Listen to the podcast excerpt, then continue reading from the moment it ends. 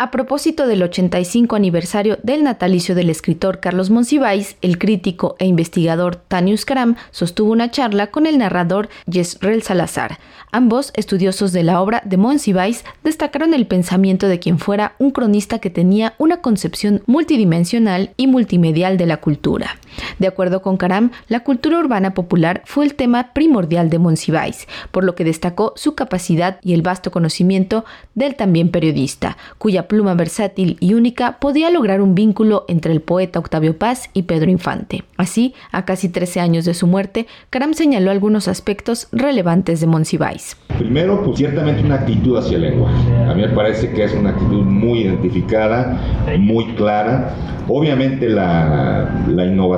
temática, el acompañamiento a la cultura urbano popular, una actitud hacia la ciudad, esta manera de ver de otra forma los espectáculos, la atención y la sensibilidad al tema de la eh, tecnología el debate sobre el intelectual. O sea, realmente el, decir que Monsiváis es el puente entre ese último tipo de intelectual de la ciudad letrada y otro tipo de figura pública de uso del intelecto que no sabemos muy bien qué es y que ahorita tiene esta crisis. Bueno, este elemento de la ubicuidad también parece, o sea, 19 de marzo creo,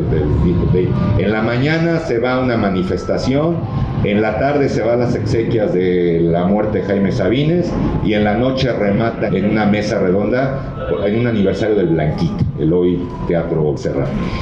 Por su parte, Salazar destacó que más allá de la mirada cronista y militante, Monsiváis tenía una perspectiva irónica y satírica, humor único que le permitía una crítica política que hoy se echa de menos. Y en la literatura pues hay un montón de formas de escritura que tenemos en la actualidad y que antes no, no existían y que son parte del legado Monsiváis. Construir un entramado político para narrar, la cuestión de pensar las fronteras entre la ficción y la no ficción como algo natural, toda esta cuestión por ejemplo de las fotografías en sus textos, que ahora hay muchísimos libros en donde aparecen fotografías, archivos, etcétera, y que antes no se producía, la ironía, el sarcasmo, la parodia como recursos fundamentales de la literatura que ya estaban en Novo, ya estaban en, en algunos otros escritores, pero de, que analizan de una manera muy, muy tajante, ¿no? Entonces,